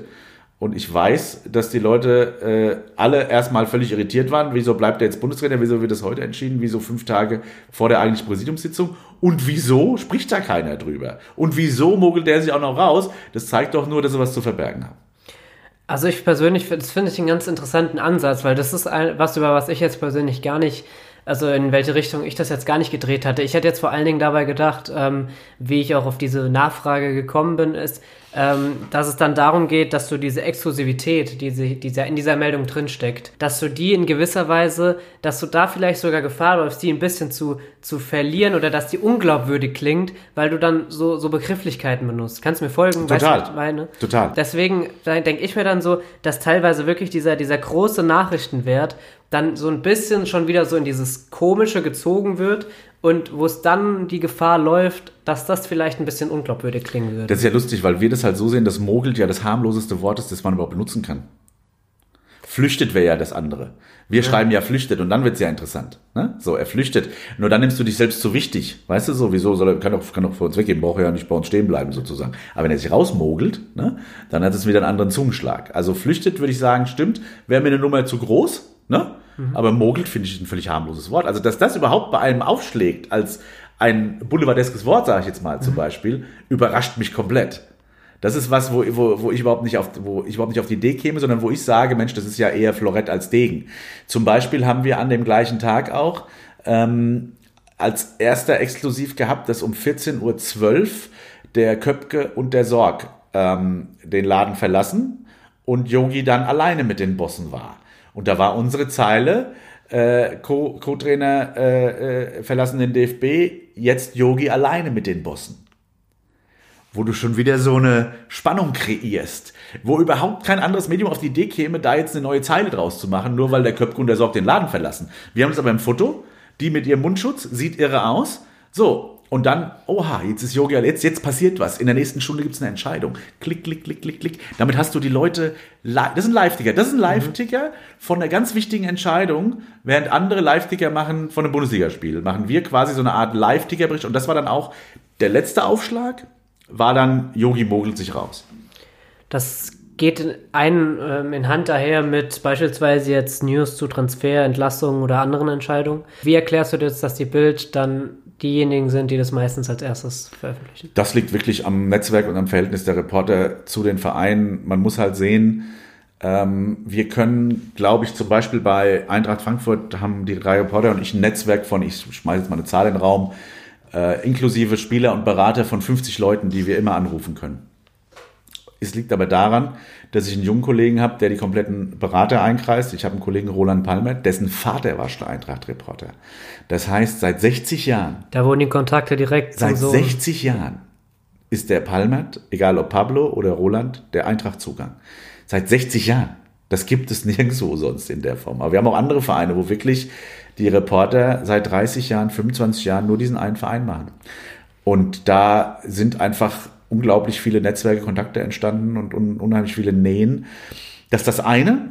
Und das andere ist natürlich auch, dass Berater etc. viele Leute auch ein Interesse daran haben, bestimmte Nachrichten über uns zu spielen. Ne? Also jetzt als diese, diese, diese Löw-Berichterstattung, die, die Beres Bossmann, Christian Falk und ich zusammen seit einer Woche machen oder seit anderthalb Wochen machen, ähm, hängt damit zusammen, dass wir die Leute anrufen können und dass die auch das Telefon abnehmen und dass äh, die dann uns den einen oder anderen Hinweis geben, äh, dass zum Beispiel jetzt die Geschichte, die ich heute drin habe, dass der Präsidialausschuss möchte, dass sich Löw wieder im Stadion blicken lässt und dass diese Ausrede nicht mehr funktioniert von Yogi, dass er kann ja nicht rein wegen Corona. Ein Anruf bei der Eintracht sagt Freddy Bobic zu uns, steht heute groß im Blatt, äh, Bundesträger braucht nur Anfrage stellen, dann kriegt er sofort ein Ticket, der ist bei uns immer herzlich willkommen. Und damit torpedierst du diese ganze äh, seit drei Monaten schwelende Yogi-Meinung, er kommt in kein Stadion rein. und schon bist du wieder bumm. Ne? Aber das ist halt ein Detail, wo andere vielleicht noch gar nicht so richtig hellhörig werden, wo wir schon wieder die großen äh, Zeilen sehen und Geschichten sehen und halt einfach Netzwerk immer wieder dranbleiben, auch abends um neun nochmal. Wie viel, wie oft, wie oft ist die Recherche nicht um neun, elf, 14, 16 Uhr beendet, wo viele andere auch aus Andruckzeiten schon ihren Text schreiben müssen. Wie oft fliegt bei uns um 18.30 17.30 18 Uhr das Zeug rein, teilweise um 20 Uhr, 21 Uhr, wo wir hergehen und nochmal das komplette Blatt ändern. Wo andere Zeitungen sagen, es geht ja gar nicht, wir haben keinen Layouter mehr da und was, ne? Wo wir bis 23 Uhr da sind und sagen, Seite wieder weiß, wir machen alles anders. Und ähm, das, das, der Hintergrund, warum das häufig passiert, ist halt der, dass wir unglaublich gute Netzwerke haben. Dann gehen wir jetzt mal final auf diese, auf diese Netzwerke ein. Du hast eben schon mal naja, eine sehr spezielle Möglichkeit beschrieben, wie man sich ein Netzwerk aufbaut, in dem der Vater schon äh, ja. jahrelang dabei ist. Ähm, wie hast du dir dein eigenes Netzwerk aufgebaut? Durch ganz viel Arbeiten. Ich habe eigentlich, so wie ich früher mein Tennis und Fußball gespielt habe, so habe ich gearbeitet. Ich habe eigentlich nur gearbeitet. Ich habe so viel gearbeitet, dass ich mit 41 einen plötzlichen Herztod im Büro erlitten habe und vom Stuhl gefallen bin. Das muss jetzt auch nicht sein. Ne? Ähm, Gott sei Dank hat man mir das Leben gerettet im Büro und äh, Gott sei Dank, äh, äh wie das Wunder von Frankfurt, äh, acht Wochen später wieder am Arbeitsplatz gesessen, äh, ohne dass äh, mir das Gehirn um die Ohren geflogen ist, etc. Ähm, man kann es auch übertreiben und ich habe es auch übertrieben, aber vor allen Dingen durch ganz viel Arbeiten immer erreichbar sein, immer da sein, auf jedem Termin sein. Mir hat natürlich geholfen, ich habe zwei Olympische Spiele, äh, fünf Europameisterschaften und äh, vier Weltmeisterschaften betreut. Wenn du so viel im Ausland unterwegs warst, ich habe elf Jahre Nationalmannschaft gemacht, wenn du so viel unterwegs warst, so viel in Fliegern warst, also wenn ich heute zum Beispiel Yogi Löw treffe, dann, dann reden wir miteinander, wie wir halt miteinander reden, weil wir seit 20 Jahren miteinander reden oder 15 Jahren miteinander reden. Das sind halt einfach derart tief gewachsene Kontakte ähm, durch das immer präsent sein. Ich habe jetzt zum ersten Mal eine Frau kennengelernt, mit der ich tatsächlich mit, eine, mit der ich mir tatsächlich eine Zukunft aufbauen will. Ich bin 43 Jahre alt. Das war vorher äh, nicht deshalb nicht möglich, weil ich kein Interesse an Frauen hatte, sondern weil jede die Hände im Kopf zusammengeschlagen hat, als die mitkriegt, wie ich arbeite oder wie auch meine Kollegen arbeiten und ähm, wie oft wir da aktiv werden. Bei uns ist es halt auch so, wenn äh, damals mein Chef als Chefreporter war, freitagsabends um neun angerufen hat, Marc, kannst du bitte morgen früh nach Salzburg fliegen und Roger Schmidt interviewen, weil der vielleicht Eintracht-Trainer wird, ja, dann war ich halt nächsten Morgen um neun unterwegs. Und dann triffst du wieder Leute im Flieger, mit denen du gar nicht rechnest. Ne? Oder als ich Boxing Day in England gemacht habe, saß ich auf einmal neben Hansi Flick, äh, damals Co-Trainer der Nationalmannschaft, äh, im Flieger und konnte mit dem reden. Das liegt an den Reisen, das liegt an dem ständig unterwegs sein, das liegt an den Großveranstaltungen, wo du ich war bei jeder WM sechs Wochen. Ich war in Russland sechs Wochen, in Südafrika sechs Wochen. Wenn du sechs Wochen vor Ort bist, da hast du dann irgendwann jedem FIFA-Offiziellen die Hand geschüttelt und jedem UEFA-Heini irgendwann mal eine Frage gestellt. Und so baust du dir dann die Netzwerke auf. Der große Vorteil war für mich die Nachrichtenagentur und dass ich mit so jungen Jahren so tolle Reisen Weltmeisterschaften, Obermeisterschaften äh, abrackern durfte. Und dann auch noch für Bild äh, Brasilien und äh, äh, Russland machen durfte, wo du nochmal ganz andere Zugänge gewinnst, habe ich mit 40 ein Netzwerk gehabt, das andere erst sehr viel später haben, weil sie bei Tageszeitungen gar nicht in die, in die, in die, in die Gelegenheit kommen, eine Weltmeisterschaft zu besuchen. In den 20ern. Erstmal, was den Partner angeht, an dieser Stelle das Wichtigste, alles Gute. Danke. ähm, du hast ähm, angesprochen, du redest mit, mit Jogi Löw jetzt beispielsweise, ähm, mit jemand, wie jemandem, mit dem du jetzt schon seit 20 Jahren redest, normal. Ähm, interessant finde ich dann aber, dadurch, dass du, du auch diese, diese, offensiven Worte, die du eben gewählt hast, ähm, was, äh, weil man ja auch sehr kritisch darüber schreibt, äh, interessiert mich, wie weit sich da dieses Verhältnis, dieses persönliche Verhältnis ändert. Oder sind dann beide Seiten so professionell genug, dass sie sagen, ähm, es ist eigentlich gar nicht, das ist beider Seiten Job sozusagen. Das ist das Geile am Fußball und deswegen will ich auch nichts anderes als Fußball machen. Ich habe mal Fechten betreut beim Sportinformationsdienst äh, vier Jahre lang, was überragend war wegen der Reisen. Also ich habe zum Beispiel eine Fecht-WM auf Kuba gemacht. Ähm, aber da hast du Horrorerlebnisse gehabt mit den Protagonisten, mit den Fechtern. Also mit Peter Joppisch zum Beispiel nie, mehrmaliger Weltmeister. Der erfolgreichste war der entspannteste. Mit dem konntest du immer, war super. Ähm, aber die anderen, die nur einmal im Jahr im Fokus standen, wenn du über die dann mal so berichtet hast wie über einen Fußballprofi, dann war Hass. Also die haben, und da war ich beim SED, da war ich nicht bei der Bildzeitung, da war ich bei einer seriösen Nachrichtenagentur. Da war wirklich purer Hass und ich habe da auch große Probleme mit gehabt, wie schwer getroffen die über die Berichterstattung waren. Und im Fußball ist es so, wie auf Platz. Du haust dir auf die Fresse und 24 Stunden später gibst du dir die Hand. Und das mag ich am Fußball beiderseits, äh, sowohl wenn ich Mist baue, als auch wenn der Protagonist Mist baut. Das sagt man sich direkt ins Gesicht. Und es gibt nur ganz, ganz wenige im Fußball, ähm, kann mich jetzt gerade gar keinen erinnern, wo mal irgendwie nachhaltig eine Beschädigung gewesen wäre. Bei Fußballern gibt es das manchmal, dass sie dann sagen, nee, jetzt habe ich mal ein halbes Jahr keinen Bock mit Bild zu sprechen und nach acht Monaten gibt man sich die Hand und dann ist es okay. Also Fußballer schon manchmal, aber die Trainer, Manager, all das. Wir haben jetzt da diese große Gehaltsserie gemacht, wo wir in allen Vereinen quasi offenlegen, was wer wie verdient. Da ruft sich ein Sportboss von der Eintracht an und lacht und sagt, Marc, also damit gehe ich jetzt aber zum Aufsichtsrat, weil du liegst ein bisschen drüber und das sollen sie mir bitte nächstes Jahr bezahlen. So wird damit umgegangen, also echt entspannt. Wie sind aber, das sind jetzt ja genaue Zahlen, an die mhm. man da kommt. Das sind jetzt ja keine ähm, Sachen, die man sich ja vielleicht so ein bisschen, ja, wahrscheinlich auch, aber nicht so klassisch zusammentelefoniert wie ähm, in Doch. Also das, das heißt, du hast nie irgendwelche Dokumente gesehen? Nein, nein, nein, sondern da wird telefoniert, telefoniert, telefoniert, telefoniert. Okay. Wobei, ist nicht ganz richtig, bei Eintracht zum Beispiel hatten wir den Jahresbericht und wussten deshalb, dass die drei Vorstände inklusive Boni 4,2 Millionen Euro verdient hatten. So.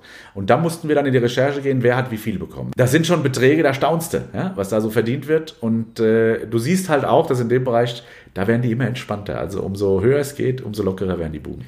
Deswegen ähm, herrscht aber trotzdem Unterschied zwischen Leuten, mit denen man sich gut versteht, mit denen man auch jetzt beispielsweise mal so ähm, gelegentlich ja zufällig redet. Du hast Hansi Flick im, im Flieger angesprochen und wirklich Leute, die bei dir bei einer Story wirklich die Informationen liefern, beziehungsweise die dann auch sagen, okay, gut, so und so ist es.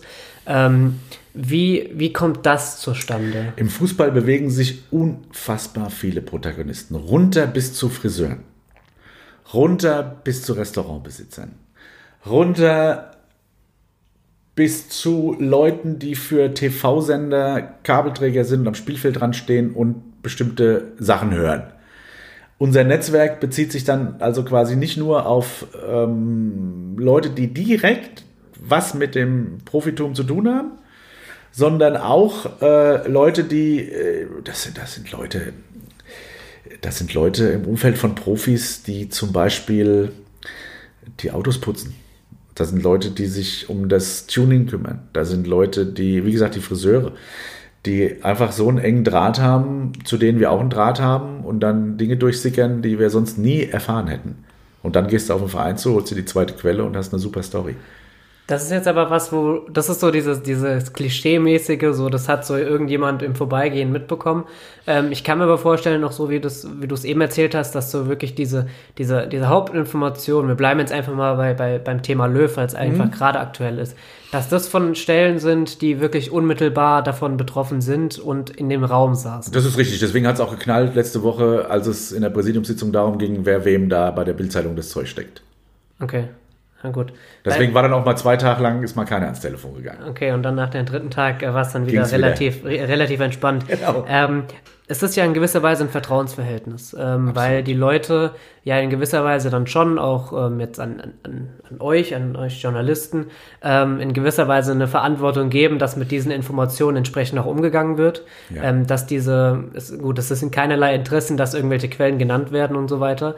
Ähm, trotzdem birgt es immer eine gewisse Gefahr, weil du etwas machst, was eigentlich nicht deine Aufgabe ist, äh, dass du Informationen, interne Informationen weitergibst. Klar. Ähm, wie schafft man dann trotz, also wie schafft man dieses Vertrauen, Vertrauensverhältnis aufrechtzuerhalten? Naja, es gibt da ganz verschiedene Ebenen des Vertrauensverhältnisses. Es gibt zum Beispiel Leute, äh, mit denen sprichst du am Telefon, der weiß genau, wie du schreibst und wie du Zitate formulierst, dem, dem brauchst du überhaupt nichts mehr vorlesen. Dem sagt, der sagt, du zitier mich einfach. So. Dann gibt es Leute, die sagen, du, tu mir den Gefallen, äh, nicht im On, sondern einfach nur im Off. Die Info kannst du gerne benutzen und so weiter und so fort, aber äh, formulier es so, dass das nicht auf mich zurückfallen kann, ganz häufig. Ähm, dann hast du ganz häufig Situationen, äh, wo du ganz offiziell über den Verein gehst und sagst, äh, wir haben die und die Anfrage, können wir dazu, dazu ein Zitat bekommen. Und dann wird äh, beschlossen, okay, ja, macht für uns Sinn, so können wir so machen. Ähm, insgesamt ist das, glaube ich, so, dass die Leute die uns da Informationen geben, häufig natürlich auch in Positionen sind, wo sie sich etwas davon versprechen, dass sie in Zukunft vielleicht etwas weicher angepackt werden, wenn es mal hart wird, was aber nie der Fall ist. Also wenn es, bei uns ist es wirklich so, man fährt mit dem Aufzug ganz hoch und fährt auch ganz runter und man weiß aber halt eben auch, nie, in keiner anderen Zeitung wird man zum Helden außer in Bild, aber in keiner anderen Zeitung wird man auch zum Trottel. Und ich glaube aber, dass ganz, ganz viele Menschen gerne Held sind. Letzte Frage, die ich dazu habe, ist, ähm, läufst du oder läuft man dann generell nicht Gefahr, in gewisser Weise zu nah dran zu sein? Oder wie machst du das, dass du diese, dass du diese Objektivität ähm, immer behältst? Total. Die Gefahr, die Gefahr ist, jeden Tag muss ich jeden Tag hinterfragen, äh, in welcher Form kannst du jetzt äh, Adi Hütter noch bejubeln? Der Trainer war nicht amüsiert, als äh, weil wir ihn ja sehr gutieren, weil, er, weil ich ihn für den mit Abstand besten Eintracht-Trainer halte, den sie haben können, aktuell. Äh, war er sehr interessiert, als ich ihm vorgeworfen habe in dem Kommentar, Hüter muss schneller handeln. Damit musste er umgehen, dass auf einmal der Daumen gesenkt ist in eine komplett andere Richtung und das hat ihm auch mal kurz wehgetan und trotzdem hat er eine Woche später gesagt, jetzt führen wir ein Interview, weil ihm das wichtig war, die Dinge wieder einzuordnen. Es ist teilweise also auch so, dass du mit kritischer Berichterstattung deine Kontakte verstärkst. Weil du über dein Medium eine unglaubliche Wucht hast und der Protagonist auch weiß, wenn er das über unser Medium zurückspielt, mit der gleichen Wucht zurückspielt und damit eine Neutralität erscheint. Das ist interessant, weil man ja immer reflexartig denkt, okay, gut, wenn man positiv über jemanden berichtet, dann ist das so, ja, mit dem rede ich am liebsten oder sowas. Genau so ist es nicht. Ja, okay. Also man, man muss verlässlich bleiben. Und sie können sich, glaube ich, auf uns mehr verlassen. Deswegen ist es total spannend, wie das Verhältnis Bild Eintracht in Frankfurt ist, obwohl wir das kritischste Medium sind und richtig draufkloppen teilweise. Haben wir die besten Zugänge, weil wir der verlässlichste Partner sind. Und Partner nicht in dem Sinne, dass man Dinge abspricht miteinander. Sondern als Gegenpol. -mäßig. Sondern als Gegenpol und als journalistisch ernstzunehmendes Medium. Würdest du ähm, trotzdem sagen, oder spielen in, in diesen Beziehungen Gefallen eine Rolle oder ist das was, was das gar nicht, was man. Passiert. Okay. Passiert. Inwieweit? Passiert. Passiert, aber das ist dann so irgendwie auf dem Niveau von, ähm, du Marc, wir haben jetzt hier im Stadion äh, den neuen äh, Superwürfel, der ähm, der, der mehr kann als jeder andere Würfel in Deutschland. Äh, wenn wir euch da. Anzeigetafel meinst du, oder? Genau. Ja. Wenn wir euch da ein äh, exklusives Foto zuspielen, macht ihr da 15 Zeilen zu, sag ich, habe ich keine Schmerzen. Interessiert meine Mutter. Ne? Wir machen nix, wir machen nix, was die Leute draußen interessiert. Sondern das muss etwas sein, wie ein Weihnachtsbaum. Sag ich, na gut, der Würfel ist wie ein Weihnachtsbaum, mache ich. Ne? So, Mhm. das ist okay. Eine Frage habe ich noch ähm, und ich bin mir sicher, dass du darauf auch eine, eine schnelle Antwort hast. Ähm, Marc, warum ist die Bildzeitung in der Sportberichterstattung ähm, unverzichtbar? Na, weil wir das Medium im, in, in Sportdeutschland sind mit dem mit Abstand größten Nachrichtenwert. Also äh, wenn man im Sport informiert sein möchte, kommt man an Bild nicht vorbei. Dann würde ich sagen, das ist ein Schlusswort, was man von einem, äh, von einem Vertreter der Bildzeitung jetzt hier einfach mal so stehen lassen würde. Und auch erwarten kann. Ich wollte gerade sagen, wenn es das anders gesagt hätte, hätte ich mich gewundert. Marc, vielen Dank für deine Zeit. Das Johannes, mir hat sehr viel Spaß gemacht. Ja, mir wunderbar. auch und ähm, ja, vielen Dank, dass du dir diese Zeit genommen hast. Sehr gerne und viel Glück mit deiner Bachelorarbeit. Vielen, vielen Dank. Hier gibt es gleich nochmal einen Einspieler. Danach hört ihr mich nochmal, wie auch schon in den letzten beiden Folgen. Marc ist für heute fertig für seine Folge und muss weiterarbeiten. Und in dem Sinne, bis gleich und macht's gut.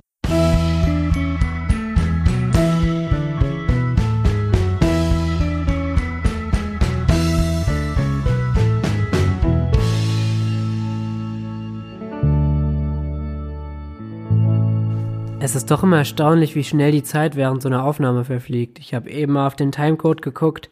Ist ja doch wieder ein bisschen was auf euch zugekommen, aber wenn ihr es bis hierhin geschafft habt, dann äh, will ich es jetzt auch nicht viel länger halten. Ich wollte mich an der Stelle nochmal bei Marc bedanken. Es war wirklich ein sehr, sehr interessantes Gespräch. Er ist jemand, der definitiv nicht davor zurückscheut, seine Meinung kundzutun. Gut, da wäre er bei der Bildzeitung vielleicht auch falsch aufgehoben, aber es waren sehr, sehr viele interessante Sachen dabei, sehr, sehr viele interessante Ansätze. Und ja, es braucht einfach diese Leute, die den Finger in die Wunde legen. Natürlich kann man nicht immer alles auf andere Medien auch anwenden, aber es ging ja hier vor allen Dingen um die, um die Bildzeitung und Boulevardmedien. Und ich bin mir sehr sicher, dass ihr hier einen richtig interessanten Einblick erhaschen konntet. Außerdem, ja, hat's mich natürlich sehr, sehr interessiert, wie diese Insider-Netzwerke, wie sich die aufbauen. Da hat Marc auch sehr offen darüber erzählt, was ich sehr geschätzt habe. Ja, weil sehr viele Leute damit verschlossen umgehen, was auf der einen Seite natürlich auch, auch, auch verständlich ist. Aber ich finde, Marc hat ein gutes Mittel gefunden, um natürlich niemanden hier bloßzustellen, aber auch um hinzuweisen, ja, wie sowas überhaupt aufgebaut ist. Und ja, dann noch Insights aus der Causa Löw zu bekommen, war natürlich sehr, sehr interessant und äh, ich glaube, aktueller geht's eigentlich nicht. Deswegen seid ihr da auch wirklich auf dem allerneuesten Stand. Zum Schluss sage ich noch, dass ihr den Podcast auf Apple Podcasts oder Spotify bewerten könnt. Hilft mir einfach ein bisschen sichtbarer zu werden und ja, die Gäste, die hier daran teilgenommen haben bislang, die haben es auf jeden Fall auch verdient, denn diese Stories, die sie zu erzählen haben, die, die hat nicht jeder zu erzählen. Und äh, ja, darüber freue ich mich natürlich riesig. Falls wir uns vor Weihnachten mit dem Podcast nicht mehr hören, dann euch schon mal eine schöne Weihnachtszeit. Ihr werdet aber in Zukunft auf jeden Fall von mir hören. Und nächste Woche Montag gibt's auch das nächste Interview.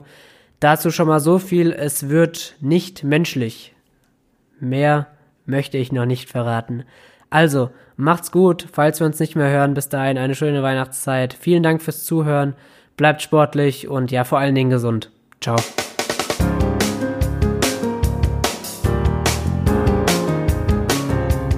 Das war's mit dieser Folge der Sportpresse. Vielen Dank, dass ihr eingeschaltet habt. Und auch beim nächsten Mal steht hier der Sportjournalismus wieder im Rampenlicht.